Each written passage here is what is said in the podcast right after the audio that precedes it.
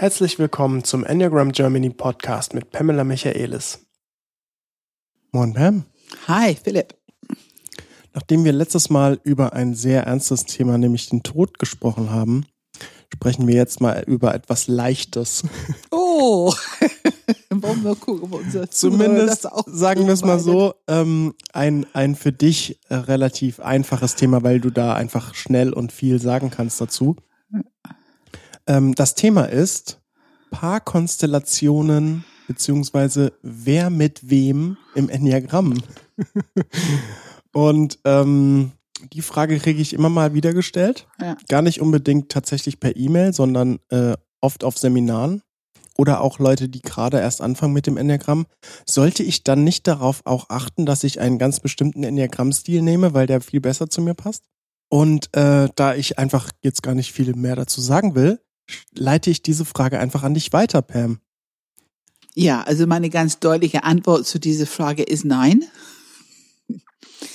ähm, Beziehungsfähigkeit und Beziehungswilligkeit und Beziehungs, ähm, wie soll ich sagen, Interesse, eine Beziehung zu pflegen und weiterzuentwickeln, äh, würde ich sagen, ist, hat nichts mit einem bestimmten Enneagramm-Stil zu tun, sondern eher mit die unterschiedliche Art, wie ein Enneagramm-Stil es tun würde.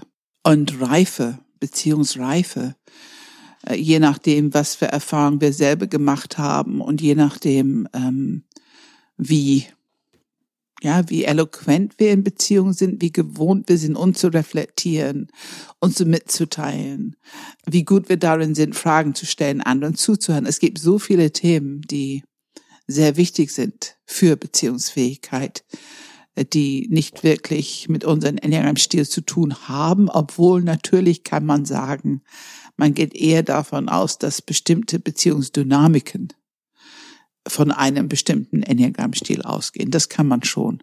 Und interessanterweise die Partnerbeschwerden.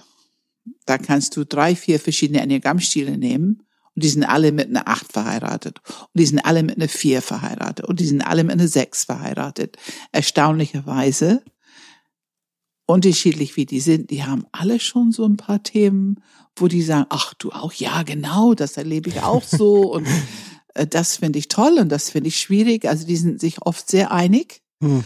Äh, wie die ihre Partner erleben. Also da merkst du, dass die Dynamik von einem bestimmten Beziehungsstil, also von einem bestimmten Enneagrammstil aus erlebt wird von den Partnern, egal welche Enneagrammstil die haben. Ähm, also so, das finde ich wichtig. Also Beziehungsfähigkeit kann man nicht am Enneagramm festmachen. Aber es gibt schon, ich würde sagen, bestimmte Paarungen. Ja, ich wollte gerade sagen. Die kennst ne? du auch. Es gibt, weil äh, man, die öfter mal vorkommen, sagen wir es mal so. Ja, weil weil es ist ja schon so, dass ähm, wenn man sich jetzt natürlich mit dem Enneagramm auskennt und die Schwierigkeit ist natürlich äh, mal wieder die die richtig den richtigen Enneagrammstil zu haben. Ne? Ich sag mal, das ist natürlich die Grundvoraussetzung. Aber wenn ich in deiner Welt unterwegs bin und einen sehr sehr akribischen ähm, Blick darauf habe, welcher Enneagrammstil tatsächlich dann auch derjenige ist oder diejenige ist, dann sieht man ja schon Übereinstimmungen in einer gewissen Art und Weise. Und es gibt ja schon auch tatsächlich sehr klare, ich würde mal fast sagen, Gewinner im Sinne von, oh wow, die sind wirklich sehr oft miteinander zusammen.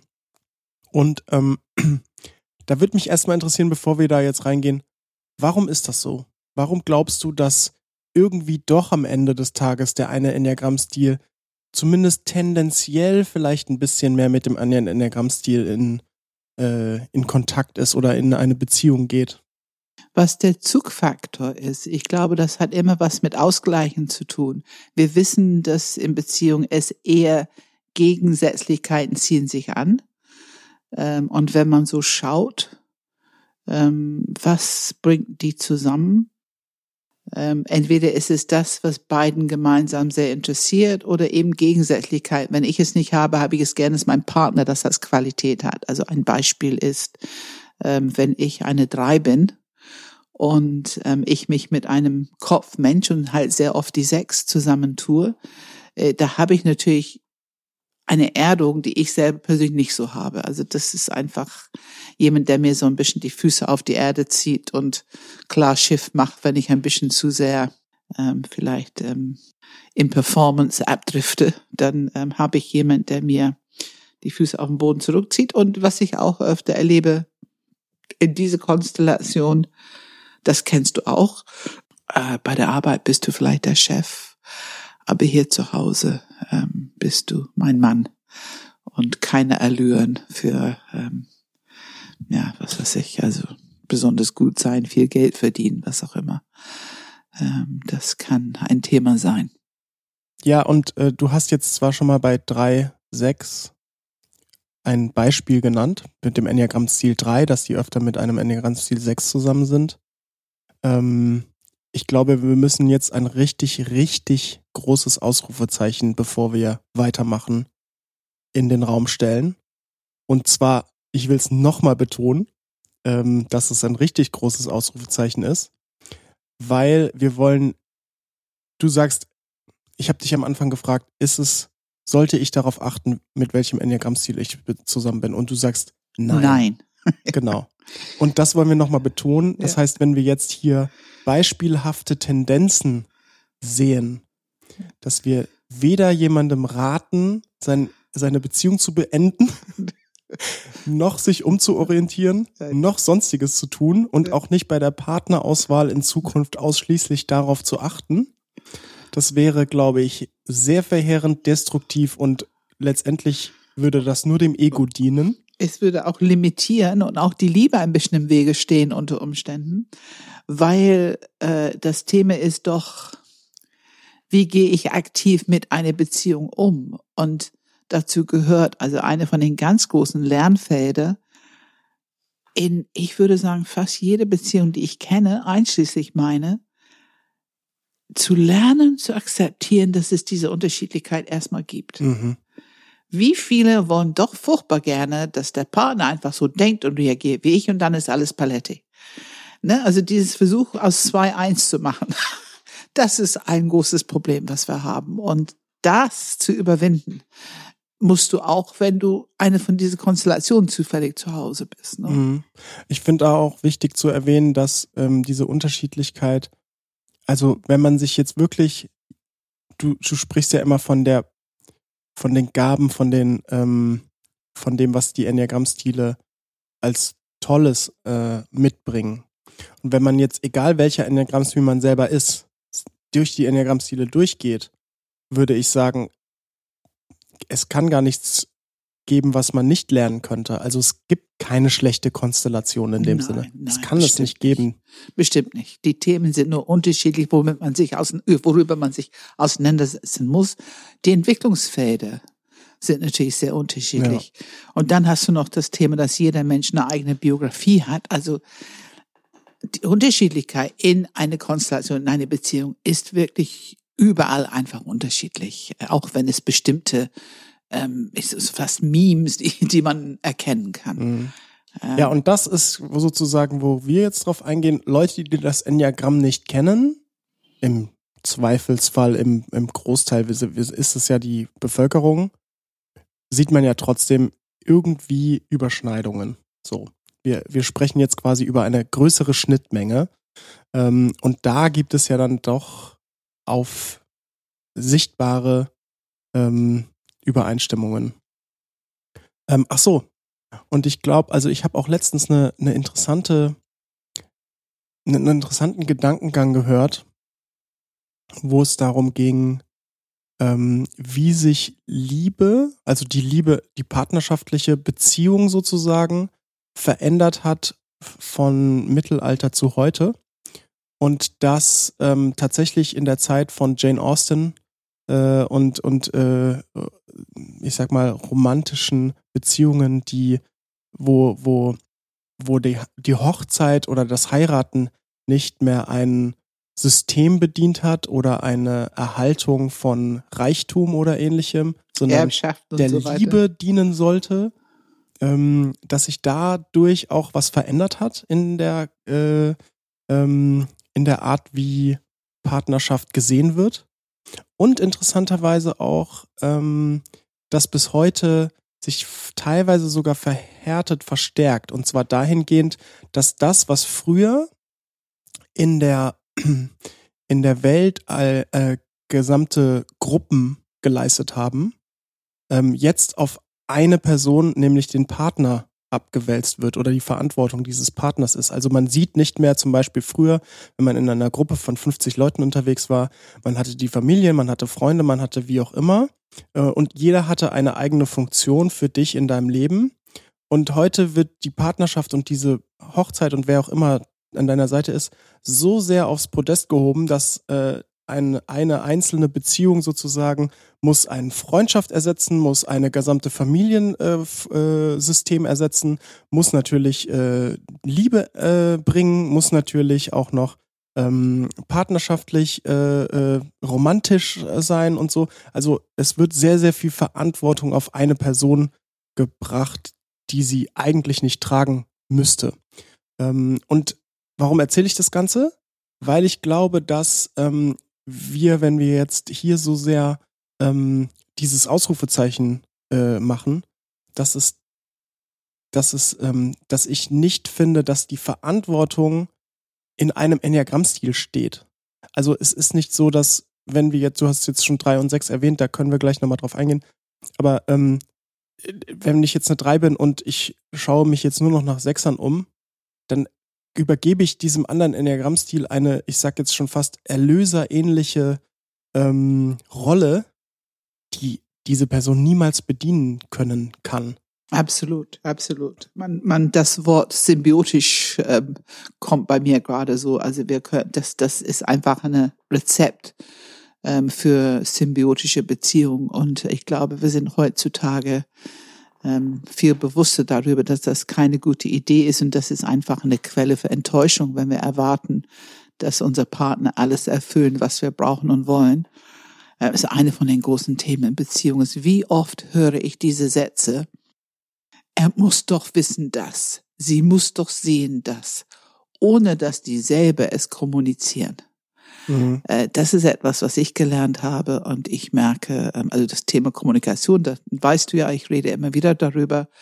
Ähm, und diese Thema Kommunikation in Beziehung wird natürlich erleichtert, wenn wir unsere Enneagramm-Stile kennen.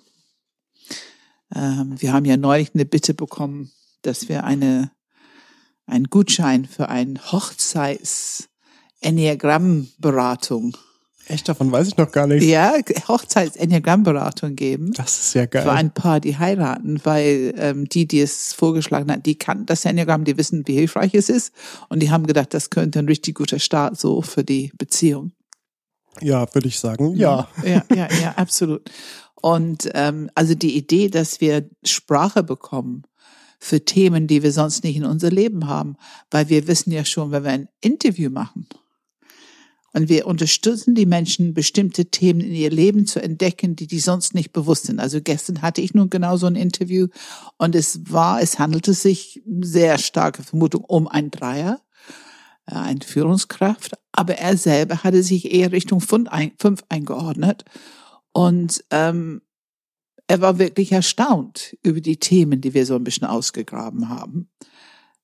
Und das heißt, wenn du schon selber nicht über dich weißt, über bestimmten Themen, wirst du auch nicht erkennen können, wenn dein Partner, Partnerin bestimmte Themen bei dir anspricht. Also mhm. die Eloquenz, Bewusstsein, was sich erhöht, indem man die Themen kennt und auch miteinander darüber reden kann. Das ist schon eine große Reichtum für, für Beziehung. Und ähm, ich kenne ich kenn zwei Beziehungen, wo tatsächlich dieses Enneagramm die, die Beziehung gerettet hat. Gerettet im Sinne von, ähm, die jetzt einfach eine ganz andere Art Umgang haben, total liebevoll, total verständnisvoll. Und kurz davor und vorher war es, ähm, ja, wir trennen uns. Oder denken darüber nach, ob es überhaupt funktionieren kann. Ja. Okay, aber äh, ich glaube, ist das genug Ausrufezeichen gewesen, Pam? Ich hoffe, ja. Ich, hoffe. Ich hoffe, dass es gut verstanden wird. Ja. Das ist keine Beratung, dass bestimmte Enneagramm-Stile sich finden. Genau. So. Kommen wir, bleiben wir einfach trotzdem bei der 3. Weil damit hast du jetzt angefangen, beispielhaft, und dann gehen wir ab da den Kreis rum. drei und sechs sehe ich sehr häufig. Ich würde sagen, fast alle sogar, die ich kenne, die Dreier sind, sind mit einer Sechs zusammen. Ich kenne, also tatsächlich merke ich aber auch gerade, ich kenne nur Dreier Männer jetzt gerade in meinem persönlichen Umfeld. Hast du noch ergänzende Konstellationen, die du siehst? Gut, ich bin mit einer Sieben zusammen, aber ich sehe es nicht so häufig. Also drei vier kenne ich auch und drei acht kenne ich auch, aber eben seltener. Ähm, was ist deine Frage? Ja, du hast ja schon ein bisschen erläutert, warum drei und sechs so äh, sich, also warum die drei sich ein bisschen für die sechs so äh, äh, öffnet oder warum, warum das vielleicht öfter passiert.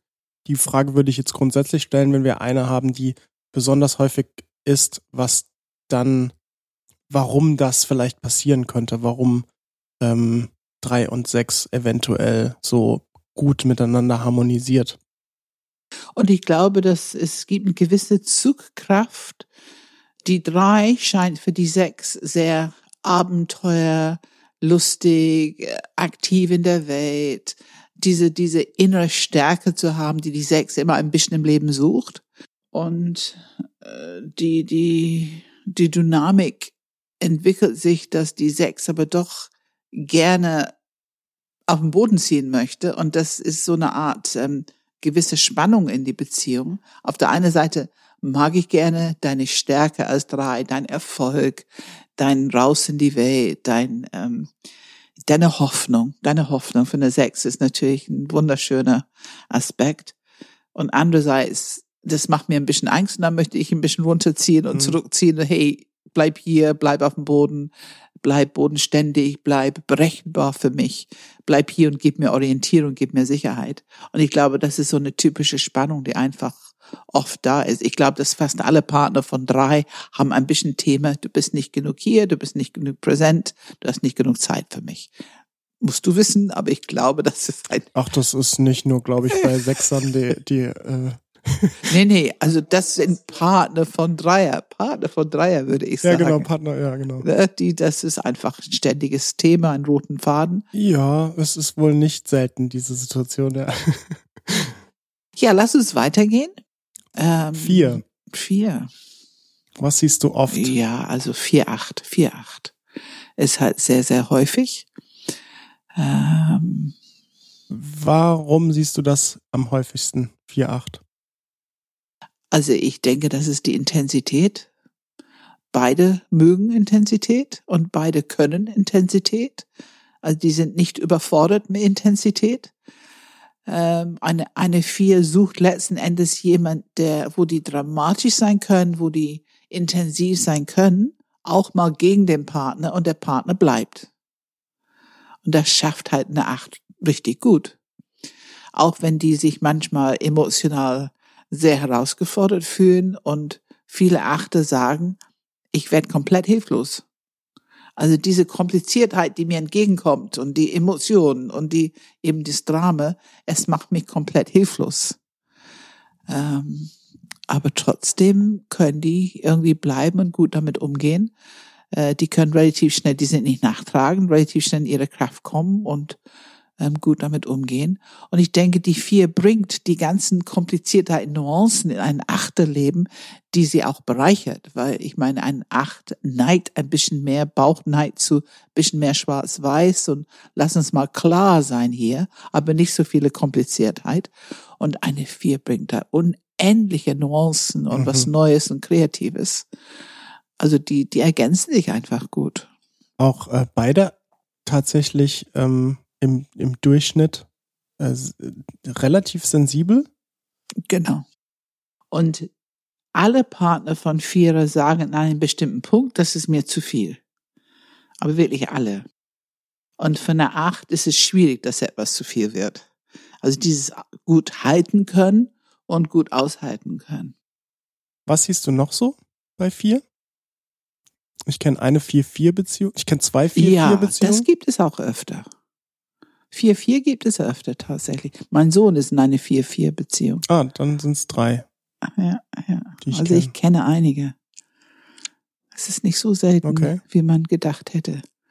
Ich kenne auch solche Situationen, wo wenn du einen Enneagramm-Stil klar wird, dass die eine Vier sind. Zum Beispiel eine Familie. Ich habe eine Familie, wo die Mutter ist eine Zwei, zwei Söhne sind Vier und der Vater ist eine Fünf. Und zwei Söhne, das sollte eine Sieben und eine Drei sein, da waren die gut. Aber als die entdeckten, dass die vier vier sind, da ist die Konkurrenz angesprungen.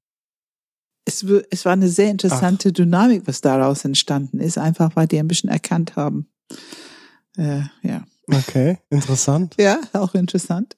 Vier vier, warum? Wieder die Intensität, dass die über alles reden können. Das höre ich ja dann. Wir können über alles reden.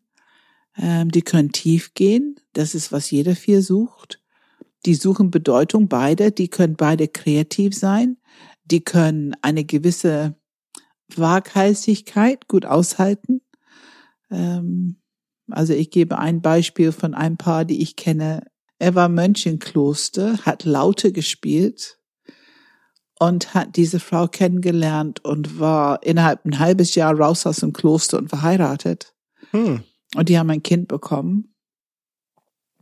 Und die haben bestimmt drei bis vier verschiedene Lebensphasen seitdem gehabt. Der eine kreativer als der andere. Aber auf jeden Fall, dass seine Laute wird ganz anders eingesetzt, als es im Kloster eingesetzt wird. Das fasziniert mich, hm. besonders in dieser Situation.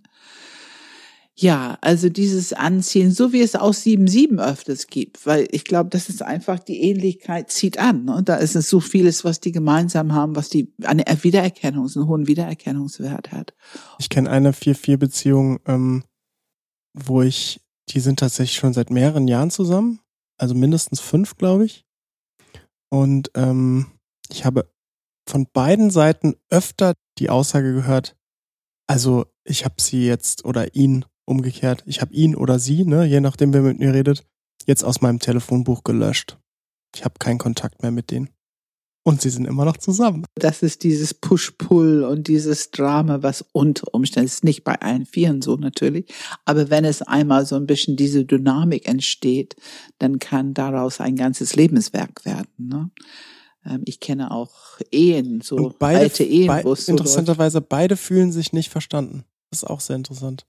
Aber beide können den anderen erklären, warum die sich nicht verstanden fühlen und jeweils der andere dann dem anderen erklärt, warum er den anderen doch versteht. Ja, absolut. Also dieses, ich meine, Viere analysieren den Partner. Und es macht keinen Stopp bei einem Viererpartner.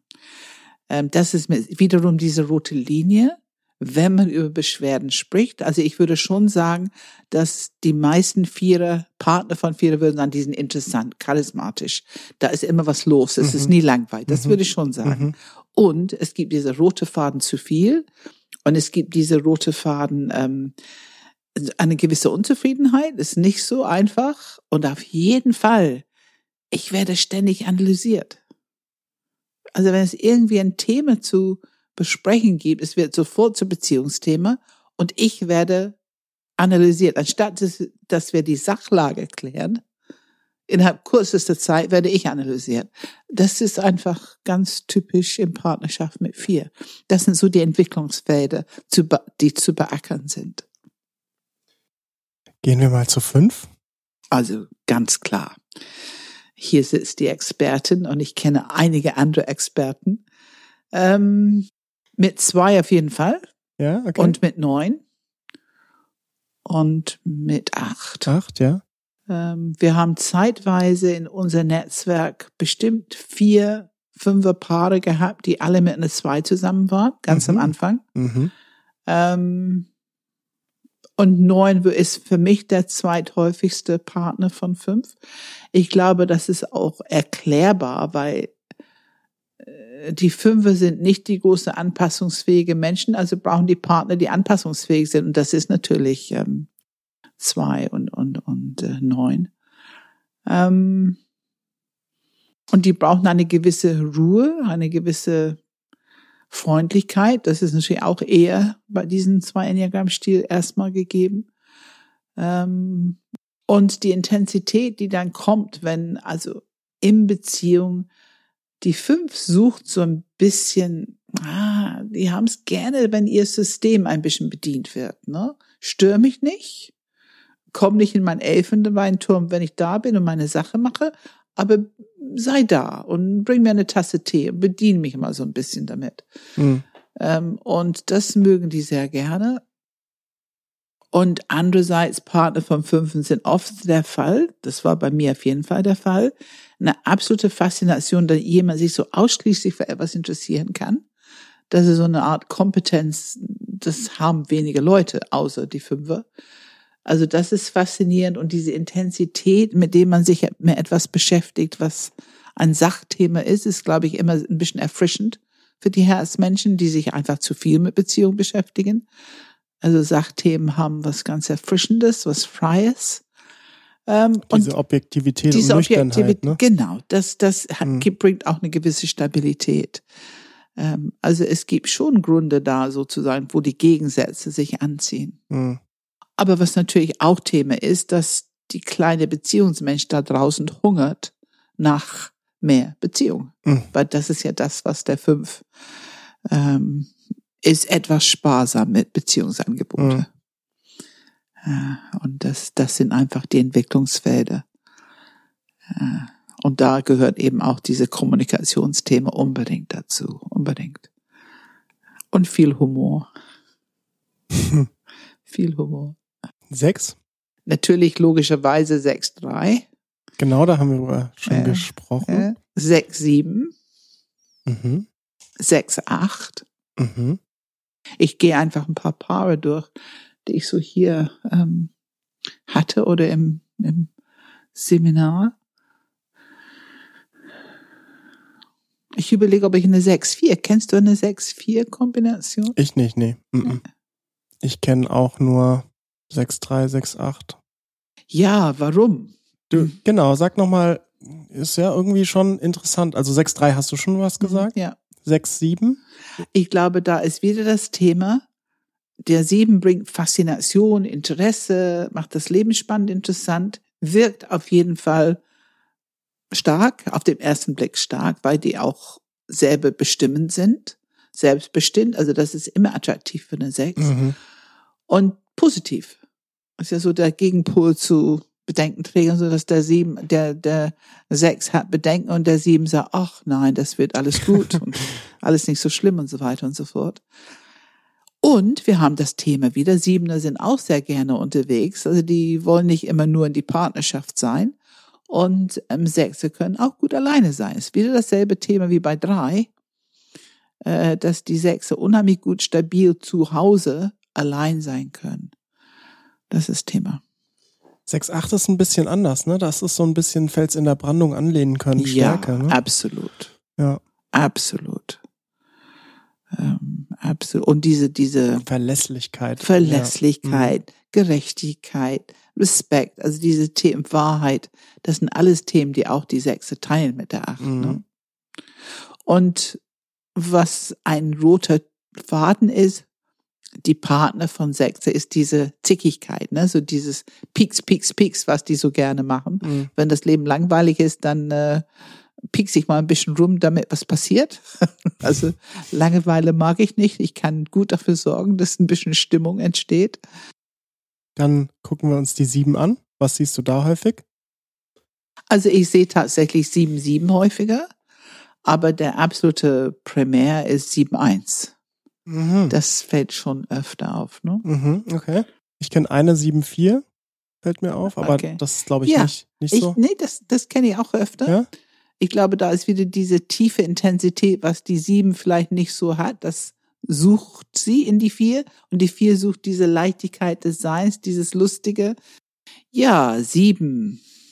Sieben eins, weil die beide, würde ich sagen, so eine gewisse Klarheit, Planen, Struktur, ähm, und die sieben wird oft strukturiert durch die eins. Also das ist oft, was die sieben viele haben's, die können's, aber nicht immer.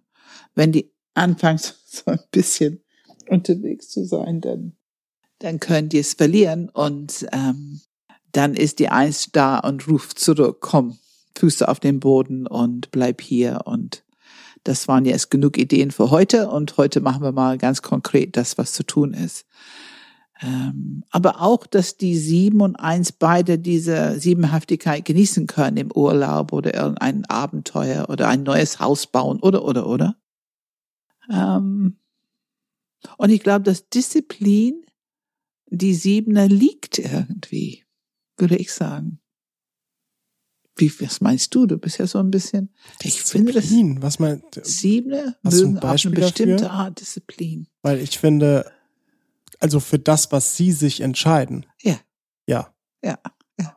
Du hast jetzt aus der Siebener Sicht, wenn wir jetzt schon die 7-1-Linie besprechen, was ist aus der Einser-Sicht interessant an der 7? Ja, die Leichtigkeit des Seins, Erlaubnis, Spaß. Fehler gibt es nicht. Ich fühle mich so akzeptiert, wie ich bin. So zumindest ähm, ist grundsätzlich das, ähm, das ist ein großes Akzeptanz bei sieben. Ne? Also ich finde schon, die haben eine große Akzeptanz für ihr Partner. Weil Partnerschaft in der Familie wichtig ist und erstmal, wenn die Eins anfängt kritisch zu werden, dann kann sich das drehen. Aber erstmal ist es schon eine große Akzeptanz. Dann gehen wir mal zu acht. Acht vier haben wir ja schon gesagt. Ja, das haben wir schon beschrieben. Aus der Achtersicht siehst du das auch sehr häufig, das acht. Also, absolut, ja, absolut. Ich absolut. auch. Ja. Und acht acht, was mich immer ein bisschen erstaunt. Kenne ich auch ein paar, ja. Ja, was mich immer ein bisschen erstaunt, aber die kommen offensichtlich auch. Natürlich können die kämpfen und bollerig miteinander sein, es stört ja nicht. Ne? Das ist eher ein, ein bisschen Vorspiel. Ne? Das ist eher so, so kommen wir uns ein bisschen näher. 8-7 kenne ich natürlich aus. 8-1. 8-2 kenne ich auch öfter. Ah, okay. 8-2. Kenne ich noch nicht. 8-3. Ach, okay. 8-3. 8-5. 8-6. Also ich würde sagen, 8 kann, ich glaube, am wenigsten wahrscheinlich ist es 8, 9. Mm. Ich glaube, das ist am wenigsten wahrscheinlich, weil dass die acht nun mal so ein bisschen provozieren, ein bisschen Gegenwehr und Kampf und so ist natürlich genau das, was für eine neun sehr schwierig ist. Und ähm, also wenn ich so Revue passiere, glaube ich, kenne ich keine. Du? Mm -mm. Neun. Ich kenne sowieso keine Neuner, außer eine Person. Ja. Also 8-4, 8-8, 8-1, 8-7. Das sind für mich die häufigsten, ja, ja. die ich sehe. Ja, und ähm, ich würde, ich vermute, dass alle, also die 8 sucht die Diversity, die Unterschiedlichkeit, da ist irgendwas Spannendes, ähm, da ist irgendwas, was auch Lebendigkeit in mein Leben bringt. Und natürlich alle suchen an der 8 dasselbe, ne? also diese stoische, zuverlässige Felsen der Brandung, Klarheit, ähm, Verantwortung. Also man kann halt abgeben an der Acht. Da sind die ziemlich gut drin. Ähm, ja, ich sehe es in einer Acht-Vierer-Beziehung, die ich kenne. Ähm, also der achter Mann ist es in dem Fall. Ähm, der macht einfach alles für diese Viererfrau. Mhm. Also wirklich hier mich abholen, da mich abholen, irgendwo hier mich hinfahren. Mein Fahrrad ist kaputt, dann fährt er hin und macht's Fahrrad wieder ganz den Garten. Also es ist schon echt, echt spannend, wie viel Verantwortung die auch für auf jeden Fall viel Verantwortung übernehmen für den Partner. Das auf jeden Fall. Ähm, weil Verantwortung ist auch ganz leicht der Zugang zu Kontrolle. Ne? Also ich finde, da merke ich, äh, wenn ich nicht immer die Verantwortung für jemanden übernehmen würde und was die brauchen und machen und tun, dann ähm, würde ich vielleicht auch nicht so das Gefühl von Kontrolle haben. Und das, das ist einfach ein roter Faden, ne, dass ich es brauche. Äh, und natürlich, wenn das über die Mittellinie geht, dann gibt es achte Beziehungen, wo der andere immer unfähiger wird, weil die werden so ein bisschen klein gehalten. Ne? Also die glauben dann selber nicht mehr, dass die irgendwas können, weil die Achte das alles für die machen. Hm. Und ähm, ja, und ich glaube, dass viele Beziehungen, also diese Enthusiasmus, Begeisterung und machen, machen, machen, ist eine gute Komponente in einer Beziehung. Also schwierig wäre es, wenn beide in der Beziehung nicht so richtig zu Botte kommen, hm. sich mit Ideen schwelgen, aber nicht so richtig etwas umsetzen. Insofern ähm, es ist ganz gut, wenn die achte Qualität in Beziehung ist. Kommen wir zu neun. Da kenne ich neun eins, neun vier neun, fünf. Ja, das, das fällt mir so auf. Ähm, ich würde nicht unbedingt sagen, dass es da eine Häufigkeit gibt. Ich finde, das ist relativ abwechslungsreich.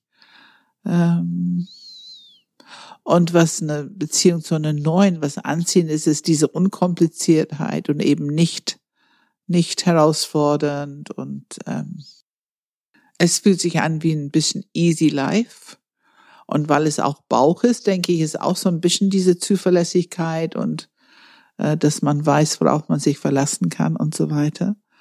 Ähm, und die Neuen braucht in der Regel einen Partner, der auch Impulse gibt und so ein bisschen der Auslöser ist für Aktivität und für was wir machen wollen und so weiter. Ähm, und es gibt eine gewisse Selbstständigkeit. Das ist ganz interessant. Ein Neun muss sich auch mal zurückziehen können. Da können die sich so ein bisschen erholen. Und obwohl die symbiotisch oft sind und in diese Verschmelzung gehen mit dem Partner, brauchen die auch hier Rückzugszeit. Und das heißt, die Partner sind auch, also mit 5G ist wunderbar, mit 1G ist wunderbar. Ähm, mit 4 ist es etwas schwieriger, ist etwas herausfordernder. Ähm, aber geht eigentlich auch, weil die vier hier wollen auch irgendwann mal ihre Zeit alleine haben. Der herausragende Faktor, wenn man über rote Linie Schwierigkeit für Partner von neun ist dieses Thema, also nicht selber Initiative greifen, sich nicht entscheiden und Sturheit. Das sind so die drei Hauptpunkte, die wir hören. Und ähm, es braucht jemand, der damit umgehen kann. Ich muss jetzt eine ganz berühmte Paar, Steffi Graf und Andreas Sagassi. Ähm, Was ist er? Eine Sieben? Er ist eine Sieben, ja. ja. Ähm, das ist ein sehr berühmtes Paar, neun, neuner Paar. Und ähm, ich glaube, da sieht man, also äh, die können beide was zusammen tun, ist dieses Tennis spielen, die haben was gemeinsam, die Familie ganz wichtig für beide. Ähm, beide haben auch eine gewisse Öffentlichkeitswirkung, wobei sie, glaube ich, eher unterstützen sind in die Projekte für die Ideen, die er hat.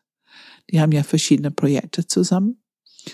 Ähm, und es wirkt recht friedlich, also es ist ruhig um die, mm, es mhm, passiert mm. nicht viel, keine große Aufregung irgendwo, ähm, kein Skandal oder irgendwas. Ja, kommen wir zu eins. 1,7 haben wir schon genannt. 1,7 ganz 1, deutlich, das gibt's öfter, ja, gibt's auch öfter. Ja, du. Mehr fällt mir auch nicht ein, was okay. ich öfter sehe. Okay, okay. Dann sag mal was zu 1,8. Zu 1,7 hast du schon gesagt, aus der Sicht der 1. Was würdest du sagen? 1,8, was finden die Einser gut daran? Ja, also ich würde sagen, dass die 1 ähm, sucht sucht eine komplette Akzeptanz, weil die haben selber immer diesen Schmerz in sich. Die kritisieren sich selber viel zu viel, sind viel zu streng mit sich und die brauchen so diese unbedingte Akzeptanz da draußen. Und natürlich bekommen die es einmal von der sieben durch diese Leichtigkeit des Seins. Von der acht bekommen die das, weil ähm, der acht kann respektieren, wie eine eins so unterwegs ist. Die, die haben auch das Thema Respekt, die haben das Thema proaktiv, also die, die bewegen was, die haben Wirkung, die können optimieren, die wollen es auch gut und richtig machen. Diese achte auch, also das, das ist ein großes gemeinsames Feld.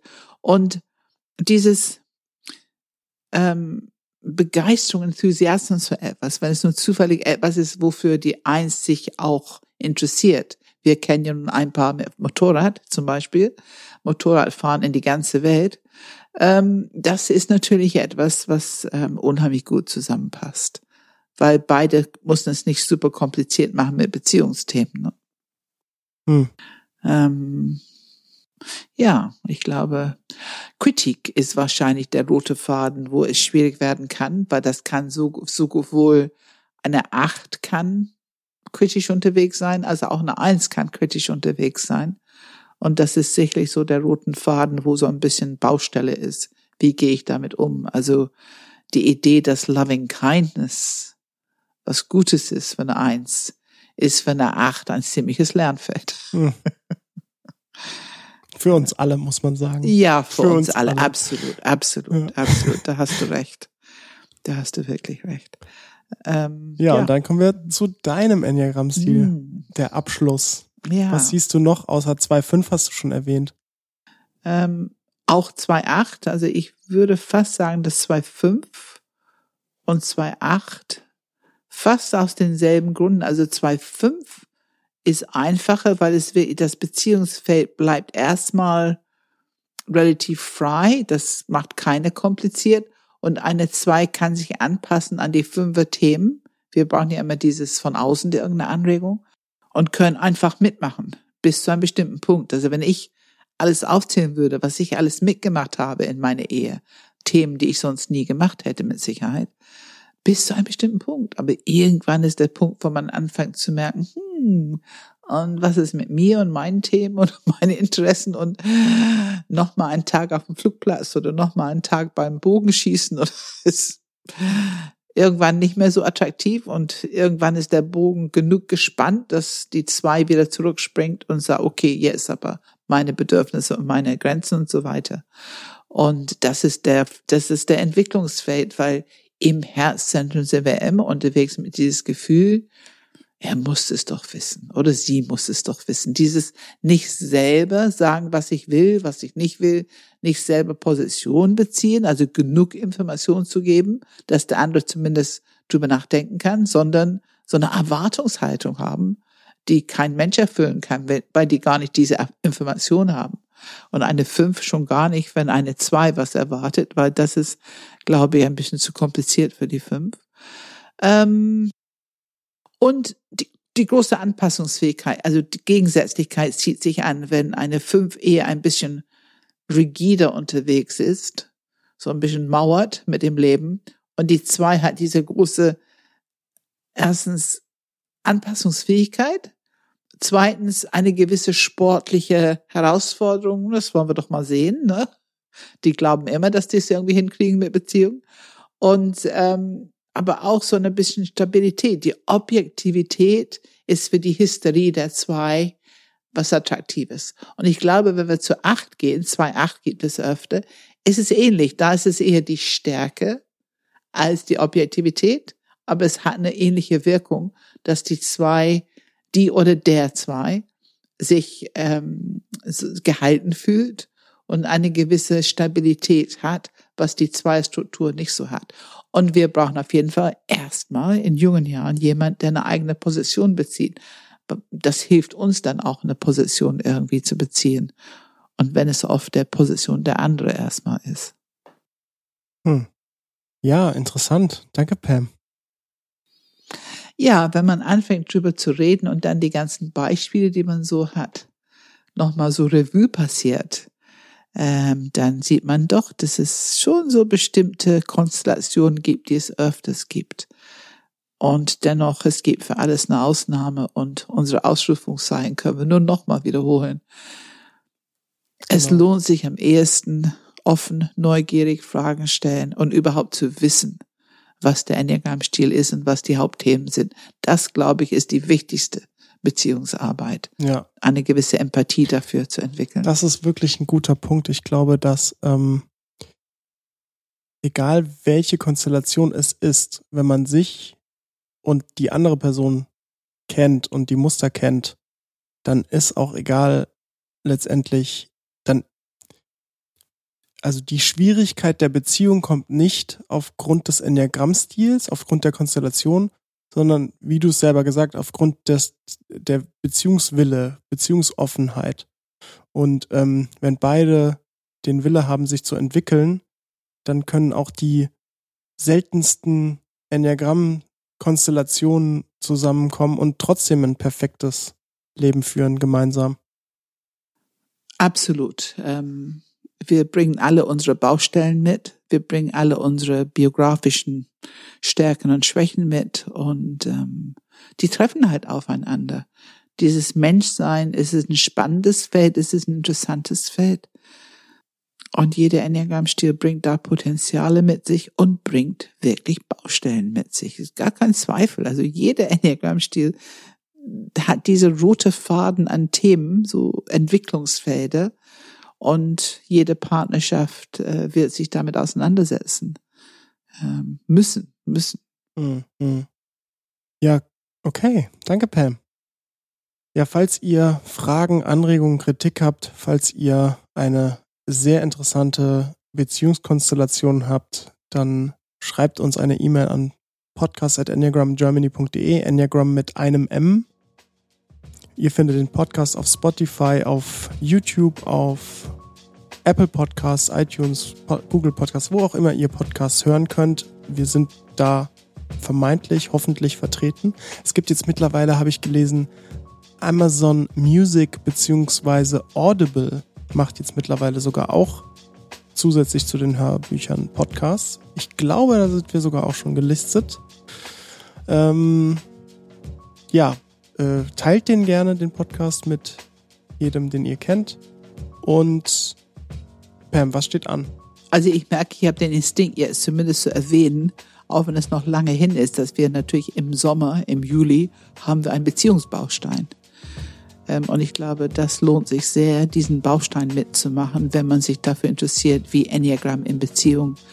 Ähm, da, da arbeiten wir auch mit den verschiedenen Beziehungsthemen, Partnerbeschwerden, aber auch die Entwicklungsfelder, Kommunikation und auch die Abwehrmechanismen, die spielen eine große Rolle in Beziehung, um mehr Verständnis ähm, über die Beziehungsdynamiken mit den verschiedenen Enneagramm-Stilen.